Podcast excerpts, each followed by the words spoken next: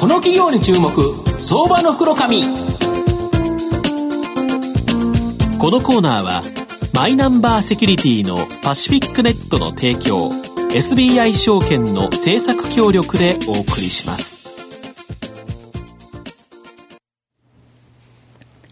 ここからは相場の福の神、SBI 証券投資調査部シニアマーケットアナリスト、藤本信之さんと一緒にお送りしてまいります。藤本さん、こんにちは。毎度、相場の福の神こと、藤本でございます。まあ僕のこの最初のご挨拶って割と野球ネタが多いんですけど、ね、今日はこの野球用語がですね、はい、なんと社名になった企業、ど真ん中ストライクという形ですよね。いいですか？はい。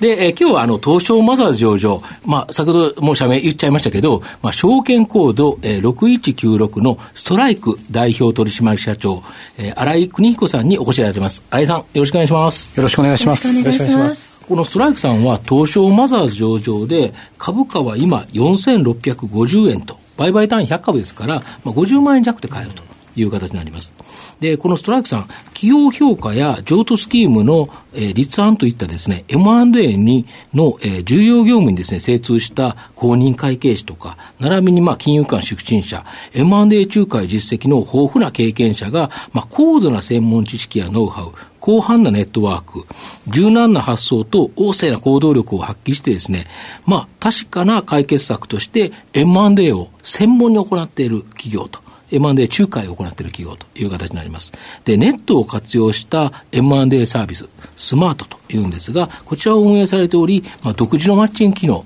こちらに強みがあるという形になります。まあ、今後ですね、まあ、大きく成長しそうな企業という形なんですが、あの社長、あの M&A 仲介では、はい、まあ、御社以外にですね、まあ、2社ほど上場してるんですけど、はい、御社ではどのようにですね、まあ、M&A のマッチングを行うのか、また、御社の特徴、これをですね、教えていただきたいんですが。はい。あの、我々ですね、はい、今ご案内いただきました通り、はい、あの、マッチング、M&A っていうのはそう売りたい、買いたい。ここの間を、まあ、橋渡しするというのは我々の仕事なんですが、うん、ここのマッチングのところでですね、うん、まあ、先ほどご紹介いただきましたあの M&A 市場スマート、うん、ネットのマーケットを活用してマッチングしてると。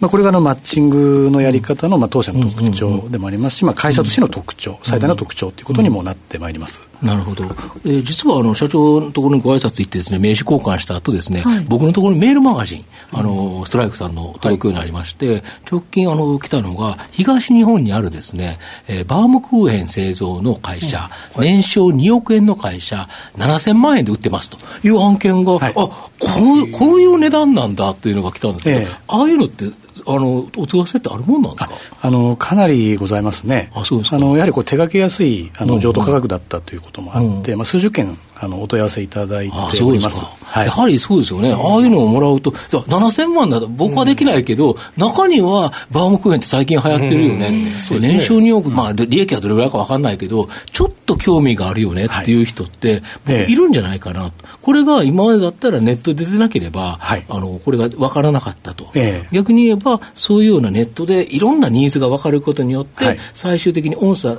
の最終コンサルタントの方が、やはり決められるというか、はい、まあ、お話しされると思うんですけど、そこのニーズにもつながってるってことですかね。おっしゃる通りですね。ねやはりその、まあ、営業のコンサルタントですね、うんうん、やっぱりそこのアイデアはもちろん大事なんですが、まあ、そこだけに頼ってますと、まあ、業種を飛び越えたようなニーズというのはなかなか拾いにくいんですね。でそういうところでこのインターネットという媒体を使うことで、まあ、お客様の方からですね、私そういうのに関心ありますよと、まあ、いうふうにこう名乗り出てもらうと、これはあのコンサルタントの知恵の欠けてる部分をこうお客様に補ってもらうと。逆にそれで、またそれが一つの知識となって、はい、今度はこういう業界には多分こういうニーズがあるだろうということが、はい、コンサルタントの方も分かるということですよね。そうですね。まあ、そういったニーズがこう蓄積またしていくわけですね、そうすると、この蓄積されたニーズっていうのは、逆に言えばもう御社のノウハウになって、はい、御社の大きな強み、私は例えば他のところで言うと、あんまりネット使ってないところに比べると、ネットでのこういうものっていうのは、御社に圧倒的な強みがあると。いうことですよね。アドバンテージはあると思います。なるほど。あと、この後継者難などでですね、M&A 業界には、まあ、大きな追い風、これ吹いてるんじゃないかと思うんですけど、はい、まあ、M&A ビジネスの外部環境についてちょっと教えていただきたいんですか。そうですね。あのまあ今おっしゃられた通り、うん、あの後継者のいない中小企業というのは、まあ、全国今増えてるんですね。はいはい、これ民間の調査機関の、はい、えー、調査ですと70%近く、はいはいはい、7割近くの中小企業はもう後継者いないと、まあ、いうような状況になって3割しかいないということですよね、逆にいるのが。ね、はい、なるほど。そうするとこれ、7割の企業がいなかったら、これどうするんですかね。間違った廃業になっちゃうわけですよね。おっしゃる通りです。はい。もう後継者がいない会社でも最終的にはもう畳むしかないと。うん。うん、まだ畳めるところは幸運な方で、うん、まあ場合によってこう借金が残ってしまうなんていうこともあるかもしれないですよね。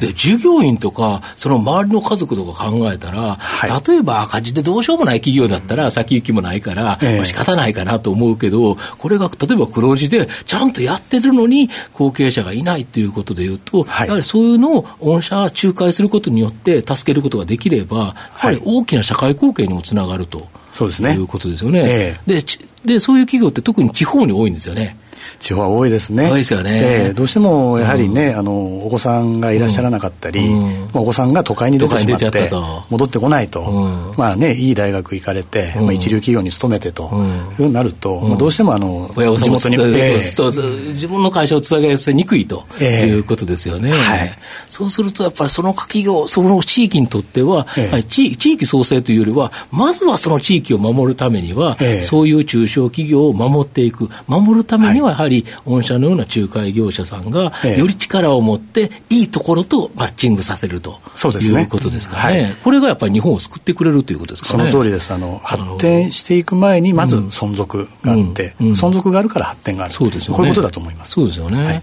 なるほど。で、えっ、ー、と、3つ目の質問なんですけど、今年6月にですね、東証マザーズに上場されたんですけど、はい、この業績面でのプラスというか、そのプラス効果ってあったんですかね？あの、ございましたですね、まあ、短期のもの、長期のものございますけれども、はい、あの、まあ、あの、上場の効果としては3つ、あの、ございます。で一つ目はですね、うん、やはりこう上場させていただいたということで、うん、あの信用力も上がりました、はい、で結果あの、お客様からですね、はい、あのご依頼をいただくっていう、そのご相談だいぶ増えました、はい、やはりその30年、40年続けてきた会社を、うん、これ、われわれ将来になって、はい。えー、ますので、そこを任せる相手として適切かどうかということは、やっぱり経営者の方もお考えになられてるんですね。そうですよね。で、その点で、まあ、あまあ、上場したんであれば、うん、あの任せても大丈夫かと、うん、まあ、いうご判断いただくケースがだいぶ増えました。こ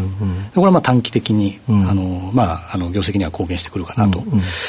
いうこととですね、それから2点目としては、これは中期的なお話なんですが、はい、我々あの、まあ、あの直接お客様からお仕事いただくほかに、はい、提携先からお仕事いただくとい。うこともあるんですね。まあ、大体会計事務所、金融機関が多いんですが、はい。はい、特にこのうちのあの金融機関さんからですね、うん、まあ、提携しようということを、まあ、金融機関さんからおっしゃっていただくというケースがだいぶ増えてまあ、金融間のも地銀さんとか、やはりこのマイナス金利の中ではなかなか苦しいので、はい、やはりこの M&A ビジネス、まあ、手数料もらえるとかっていうところでいうと、はい、フィービジネスに対して注力されてるから、やはり御社が上場されたということで、はい、よりその組み合組む相手として、やはり彼らが認めてきたという形になるんですかね。あのそうだと思います。あのなかなかあの上場するまではですね、うん、こちらからあの提携しましょうと働きかけしても、はいはい、なかなか取り合ってもらえなかったんですが、うんはい、そこはあの上場効果感じております。なるほどあと4つ目の質問なんですが、はい、この御社の今後の成長を引っ張るもの、はい、まあ、この成長戦略についてですね、教えていただけたらと思うんですが。はい。あのー、まあ、成長戦略としてはですね、まあ、2点、あの、挙げております。で、1つが、あの、人材の獲得ですね。うんうん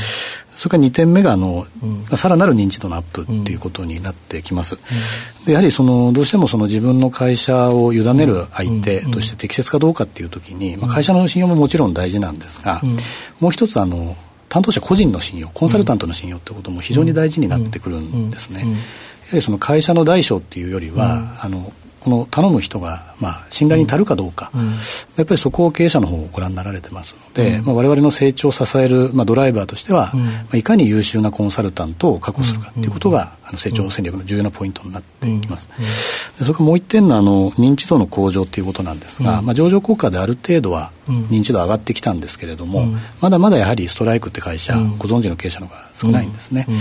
でそこをこう引き上げていこうっていうことのために、まあ、インターネットメディア M&A の専門メディアっていうことで、まあ、M&A オンラインっていうメディアを立ち上げて、まあ、広くその M&A についてこう知ってもらおうと、で結果としてストライクという会社を知ってもらおうと、まあ、こういう施策を打っております。なるほど。田代さんいかがでしょう？いやあの私も地方で証券マン証券営業10年ぐらいやってたんですけども、はい。うん、多かったんですよ。あの年配のもう7080ぐらいの社長会長がもう、誰も継ぐ人間がいない、で何とかしてくれっていう話がこっちに来るんですね、で証券マンとしてはどうにもこうにも、なかなか法人部につないでもビジネスになりにくいっていうので、さあどうしたものかというときにやはりそういった公認会計士さんだとか税理士さんだとかがタッグ組んで一気に動いていったのを目の前で見てたので、特にやっぱ地方は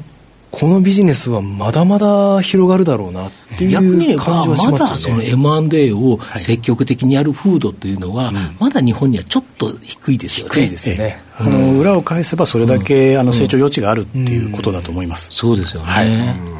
ほど。まあ、最後少しまとめさせていただきますと、まあ、段階の世代がですね、70歳代に入ったということで、まあ、日本にですね、非常に数多くある中小企業の多くは、まあ、後継者なんであると。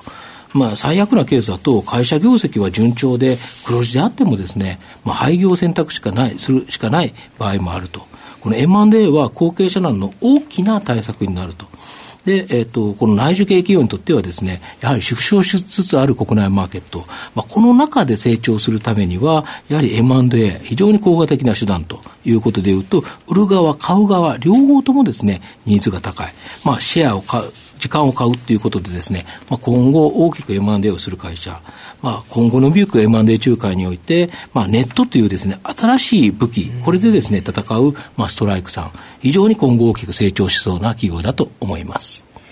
今日は証券コード6196ストライク代表取締役社長新井邦彦さんにお越しいただきました。新井さんどうもありがとうございました。ありがとうございました。ありがとうございました。藤本さん今日もありがとうございました。ありがとうございました。ありがとうございました。証券コード3021東証2部上場パシフィックネットはマイナンバーに完全対応した情報機器データ消去サービスをはじめとする IT セキュリティサービス、そして IT 機器の中長期レンタルなどで企業の IT 化を支援する IT ファイナンスサービスを全国8拠点のネットワークで展開するオンリーワン企業です。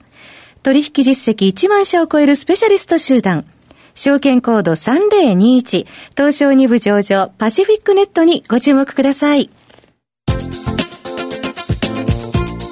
この企業に注目、相場の福の神。このコーナーは、マイナンバーセキュリティのパシフィックネットの提供、SBI 証券の政策協力でお送りしました。